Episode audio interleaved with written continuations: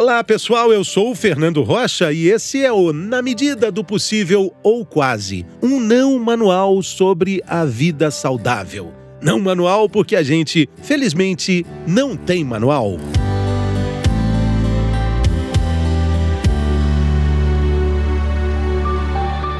Integralidade e medicina do estilo de vida. O seu estilo de vida e tudo mais à sua volta, e até mesmo o que você fala, o que você pensa, o que você faz, tudo isso pode dizer se você tem saúde ou não, se você vai viver muito ou não. Esse cuidado não é exatamente uma receita, é uma jornada de prática diária, de mudança de atitude. E é sobre isso que a gente vai conversar aqui com o doutor Adriano Faustino, integralidade e medicina do estilo de vida. Bem-vindo, doutor, tudo bem?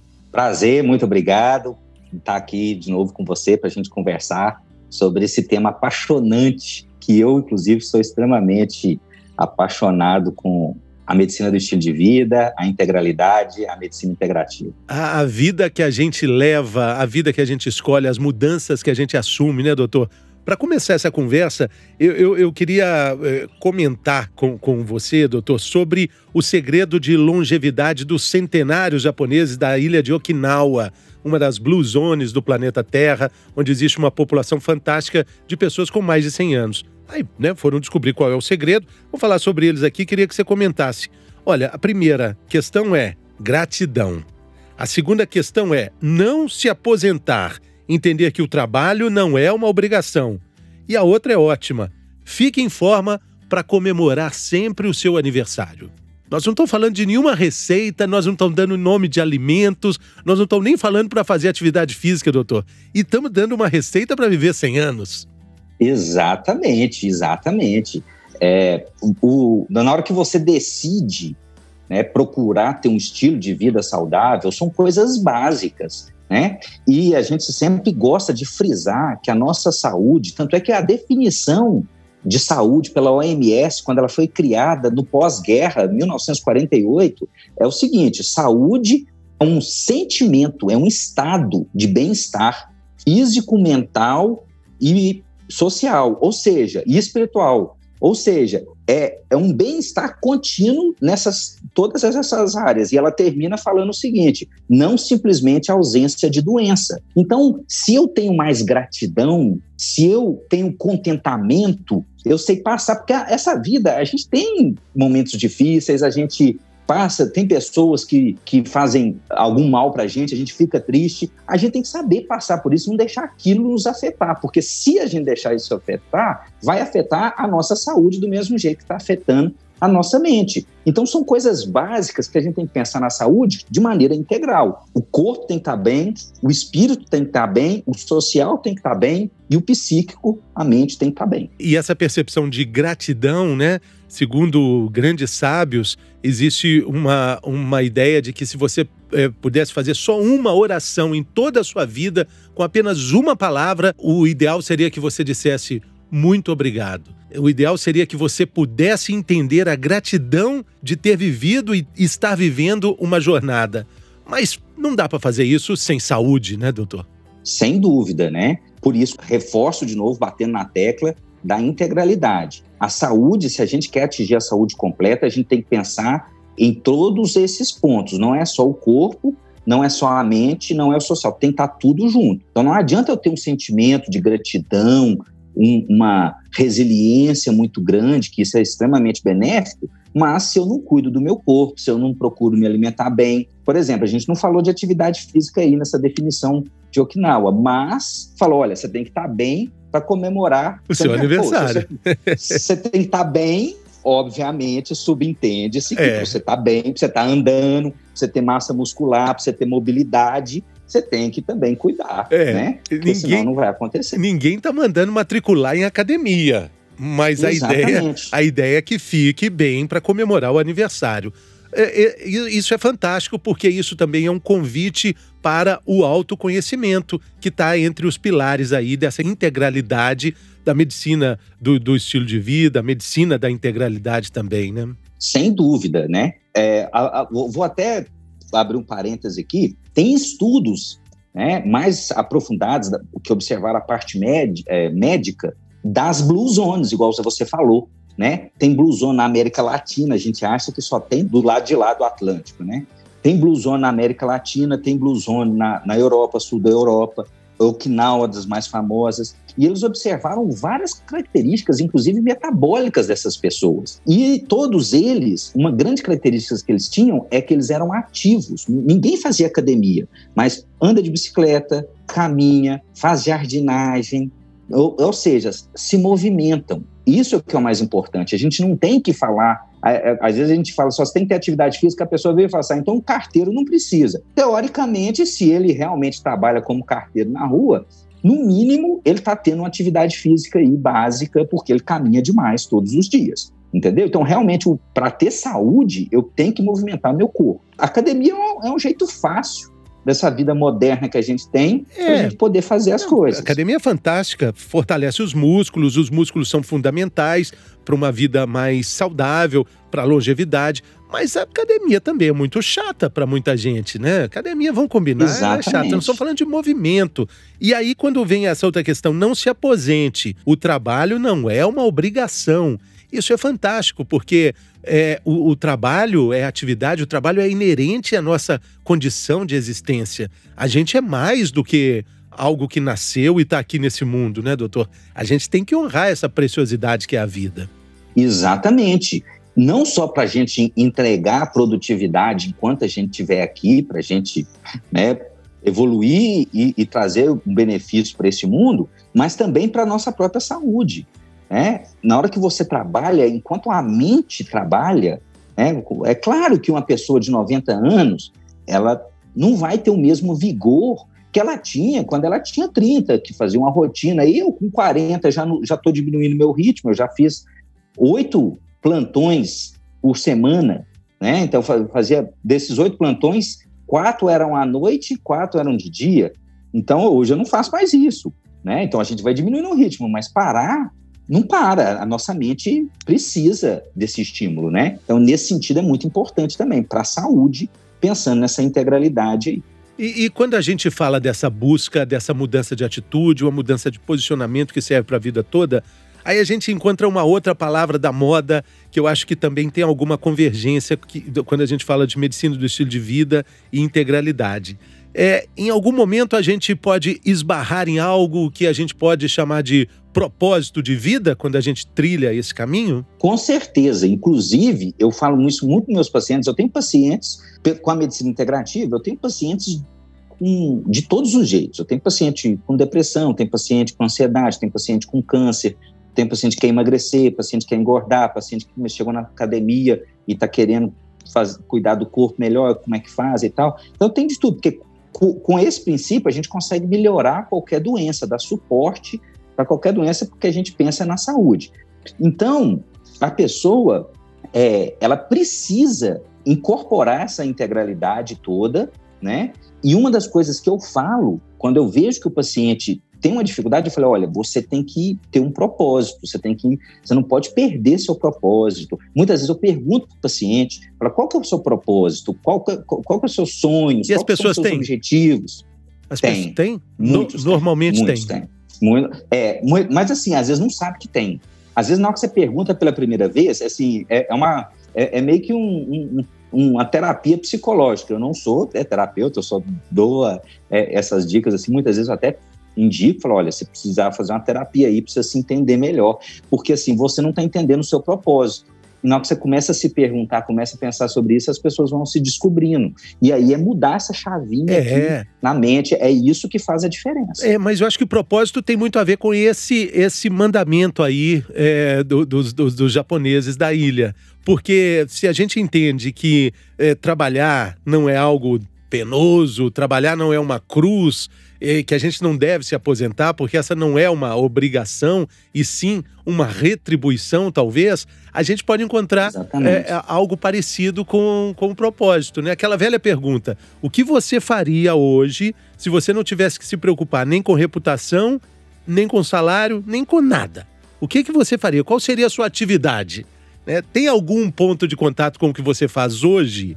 Serve para investigar, é uma pergunta retórica. Exatamente, né? Isso realmente isso mexe com a gente. O, a, o propósito, a gente, quanto mais firme a gente tem esse propósito, seja o ser humano ele tem isso, né? Ele tem, ele tem essa preocupação de deixar alguma coisa, né? Isso aí está dentro do ser humano. Muitas vezes a gente, a gente só precisa descobrir isso. Só precisa. E correr e atrás do propósito. É, é, o, o, que é legal é entender que esse caminho do meio, ele substitui padrões que a gente leva e carrega há muito tempo. Eu estava comentando com o doutor sobre uma reportagem que saiu na Folha de São Paulo recentemente, é, dizendo sobre uma pesquisa americana é, que estuda o seguinte: que não fazer dieta, não fazer dieta e seguir uma alimentação intuitiva pode ajudar a emagrecer. Não fazer dieta inclui a, algumas percepções, você entender assim, o, quanto, o quanto de mentalidade de dieta existe na nossa vida de sempre, em toda a nossa existência, né, doutor? Exatamente. Por isso que eu também falei com você aí, a gente estava conversando, que eu não gosto de usar essa palavra dieta, porque ela traz uma, embora se a gente for estudar a etimologia da palavra é muito boa, mas a ideia que a gente tem hoje de dieta, que vem na nossa cabeça, é algo sofrido, sacrificial, que tem um tempo determinado para fazer, que você não vai conseguir viver fazendo aquilo. Então eu gosto de tirar esse conceito, não quero, eu gosto de falar assim, vou te passar uma dieta, vou te orientar na dieta. Não, a gente vai é, fazer uma reeducação alimentar.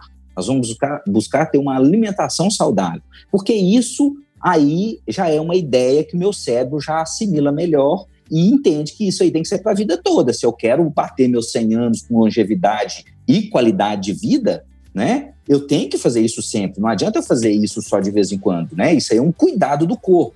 Todo cuidado, ele tem que ser contínuo. Eu falo muito isso, principalmente com as minhas pacientes. Falaram aqui, ó, sua unha tá linda, maravilhosa. Que dia que você foi no salão? Ela falou, ah, eu fui do sábado. Eu falei, pois é, então agora você vai só o ano que vem? Ela, não, todo sábado eu tô lá fazendo a minha unha. Eu falo, pois é, isso é cuidado. Você escova dente uma vez por semana? Não, você escova todo dia, várias vezes. Então, ou seja, cuidado é algo que é contínuo. Né? Se eu tenho um dente bonito, sem cárie, não é porque é, aconteceu do nada, é porque eu estou vindo fazendo as coisas todas certas sempre. Eu tenho um cuidado com isso. A minha saúde também. Eu tenho que ter um cuidado né, contínuo para eu manter minha saúde. E, e, e dentro dessa, de, dessa análise, né, de olhar a alimentação com mais tranquilidade, de uma forma mais intuitiva, existe também um convite para um outro tipo de reflexão, de você entender o seu corpo como ele é de fato. E o autor da pesquisa até fala o seguinte: você é, não reclama se seu pé é tamanho 41, 42, 37, 36. O seu pé é esse o tamanho do nariz, da orelha. Claro que com plástica você pode mudar, você pode também fazer algumas interven intervenções, mas na verdade você é desse jeito. E a gente hum, acaba insistindo que com peso a gente tem que ser de alguma forma. Claro que também existem todos os limites de saudabilidade que a gente precisa considerar. Mas tem uma hora que a gente tem que aceitar nosso corpo, né, doutor? Sem dúvida, é, é, isso aí que você falou é de suma importância. Eu falo muitas vezes com meus pacientes. A gente tem, inclusive, essa classificação que a gente fala ectomorfo, endomorfo, mesomorfo, que é aquela pessoa que tem mais tem uma propensão a ficar mais forte, ganhar massa muscular, e tem aqueles que são mais magros mesmo. Se aquele magrelão quer ficar super fortão Arnold Schwarzenegger, ele vai ter muito mais trabalho, porque o corpo dele não é assim, você tem que entender entendeu? Eu queria ter 1,90m e olhos azuis, mas eu tenho 1,68m e olho escuro. Fazer o quê? Eu tenho que aceitar isso. Né? Se eu quisesse ser jogador de basquete, não ia dar certo. Eu tinha que aceitar. Falei, vou fazer medicina então, porque ser jogador de basquete não vai dar certo para mim.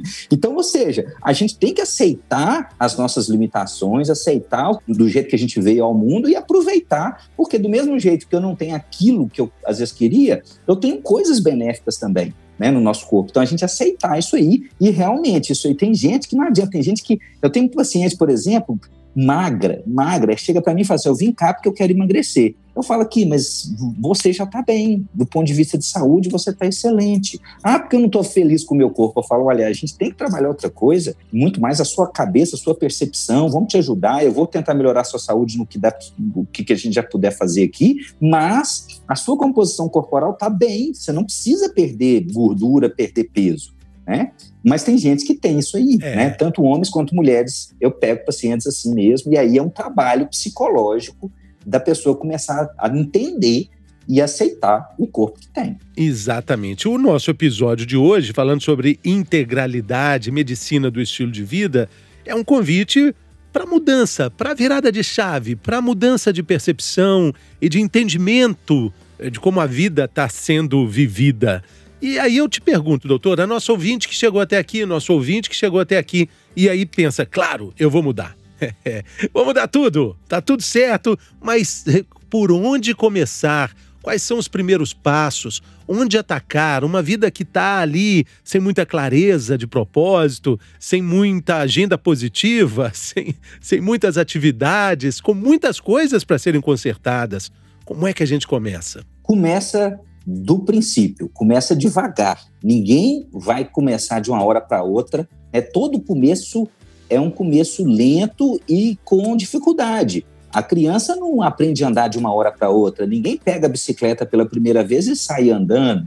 Ninguém pula numa piscina e nada 25 metros sem, direto sem nunca ter aprendido a nadar. Então, ou seja, tudo demora, é um processo que a gente tem que entender. Né? Então, é, são mudanças básicas que muitas vezes, igual a gente já falou aqui, intuitivas, né? Você já, já tem ideia aí do que, que você pode fazer, que pode melhorar. Por exemplo, ah, eu não tenho, eu não faço uma atividade física regular, então eu preciso fazer alguma coisa para melhorar a minha atividade física, né? Então, ou seja, eu tenho que me movimentar mais, desde coisas que a gente chama de atividade física não programada, como as atividades físicas programadas. Atividade física programada é, ó, eu marquei academia segunda, quarta e sexta, eu vou estar tá lá. Beleza, isso é programado. A não programada é, eu peguei o ônibus, eu vou descer nesse, no meu ponto, aí eu, eu desço um ponto antes ou um ponto depois, aí eu vou andar mais um pouquinho, entendeu? Eu vou subir no elevador, poucos andares, eu vou subir de escada. Então, ou seja, foi uma atividade física não programada que você fez uma movimentação ali né, já é alguma coisa. Se você começa a fazer essas atividades não programadas com frequência, você vai ter benefício disso também. Então, começar devagarzinho, depois isso vai virar uma rotina, né? Você vai querer sempre usar mais a escada do que o elevador. Você sempre vai procurar descer um ponto antes um ponto depois, ou fazer algumas coisas assim para você poder se movimentar mais. Isso vai ficando intuitivo. A alimentação é a mesma coisa, vai intuitiva. Você sabe, todo mundo sabe aí que o que ponto da alimentação que não está indo bem, que podia melhorar, né? Então ela tem que fazer isso.